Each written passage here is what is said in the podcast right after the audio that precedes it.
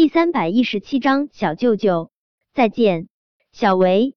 苏茶茶吼得撕心裂肺，他双眸充血，他死死的盯着叶安好那握着针筒的手，他想要将那针筒打飞，可他除了连累叶维，他什么都做不了。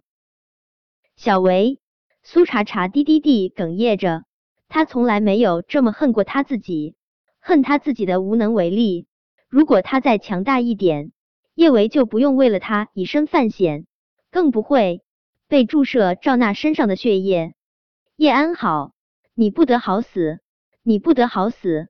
苏茶茶恨啊！如果他还能得到自由，他还能活着离开这里，他一定要将安宁和叶安好生吞活剥。他一瞬不瞬的盯着叶安好，他心中一遍遍念道：叶安好，你最好让我死在这里，否则我就算是万劫不复。也要拖你下地狱！哈哈哈哈！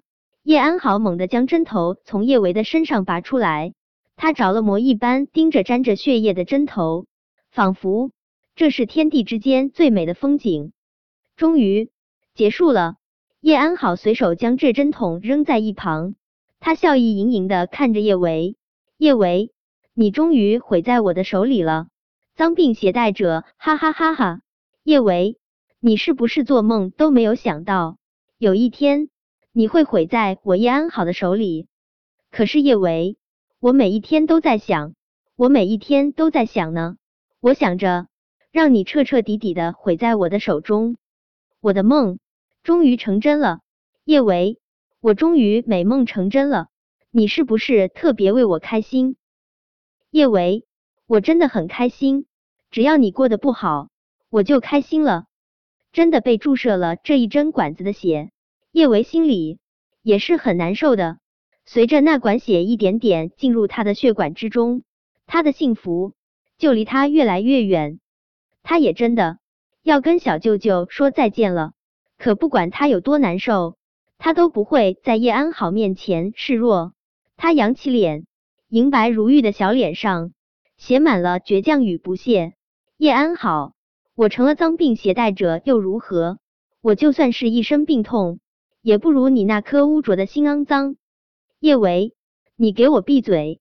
叶安好一巴掌狠狠甩在叶维的脸上，他恶狠狠的盯着叶维，但是很快他又控制不住轻笑出声。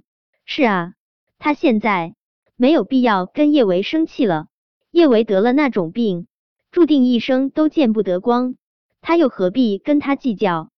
叶维，随便你怎么说我吧，反正我已经不在意了。得了脏病的人是你，不是我叶安好。叶安好慢悠悠的走到叶维面前，他伸出手，不怀好意的托起叶维的下巴。可惜了，这么美的一张脸，染上了那么脏的病，这辈子都没有男人敢碰你了。哦，还是有男人敢碰你的。叶安好唇边的笑意愈加的恶毒，比如说吴磊，比如说其他携带脏病的男人。叶维，你以后能经历的男人，也就是吴磊那种德性的了。叶维，你靠近廷琛一步，廷琛都会嫌脏。你说，你以后还拿什么跟我争？你拿什么跟我比？叶安好，我以后的事情还真不劳你费心，你先想想。该怎么补缴税款吧？叶维冷笑着看着叶安好，一字一句说道：“你。”叶维这话又戳到了叶安好的痛处，他的脸色不由得有些难看，但是很快他就又恢复了浅浅而笑的模样。他半蹲在叶维面前：“叶维，你以为我真的没有办法了是不是？只要停车一天以为五年前救他的人是我。”他就一天不会对我赶尽杀绝，等你远远的滚开了，或许廷琛还会看到我的好。到那个时候，别说是六个亿，就算是六十亿，有廷琛在，我也不怕。叶安好，现在还是大白天呢，你就已经开始做梦了。叶维毫不示弱的盯着叶安好，可惜呢，小舅舅眼神没那么瞎。就算是你机关算尽，你在他心中屁都不是。叶维，你说什么？你说谁屁都不是。叶安好再也无法保持淡定从容的模样，他气急败坏吼道：“谁屁都不是，谁自己心里清楚，怎么还要别人日日提醒你？”叶维没心情跟叶安好继续浪费口舌，他不再去看叶安好那张扭曲愤怒的脸，他半垂下眼睑，淡淡说道：“叶安好，你的目的已经达到了，现在请你放了查查。”叶维。你说我是该说你傻，还是说你天真呢？叶安好不疾不徐的走到桌子面前，他的手中竟然又变戏法似的出现了一根装满鲜血的针筒。我今天会拿苏茶茶当诱饵，也算是卖安宁一个人情。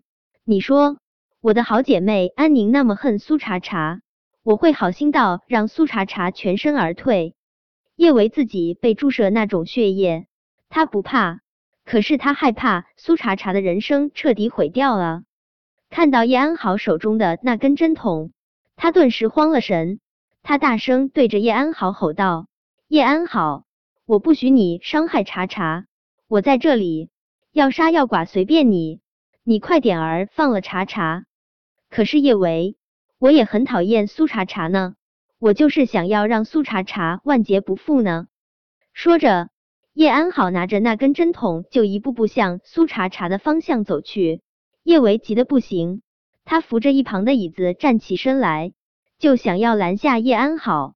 但是叶安好手下手中的枪紧紧的抵在苏茶茶的后心，他不敢轻举妄动，他只能深吸一空气，试图劝叶安好打消伤害苏茶茶的念头。叶安好，是你别动茶茶。叶安好。你为了安宁这样卖命，不值得。安宁根本就不在意你，若是他真的在意你这个朋友，就不会看到你深陷泥沼而不伸出援手。叶安好，你冷静点儿，放下你手中的针筒。查查真的是无辜的，你恨的人是我，干嘛把不相干的人牵扯进来？叶安好，放了查查，只要你放了查查，你让我做什么？我真的都愿意。沉默了片刻，叶维接着说道：“对你不是想要洗白吗？只要你让查查离开这里，我就在网上发布声明，我向你道歉。我会告知所有人，你的黑料都是我故意伪造的。叶安好，我去帮你澄清。你放了查查行不行啊？”本章播讲完毕。想提前阅读电子书内容的听友。请关注微信公众号“万月斋”，并在公众号回复数字零零幺即可。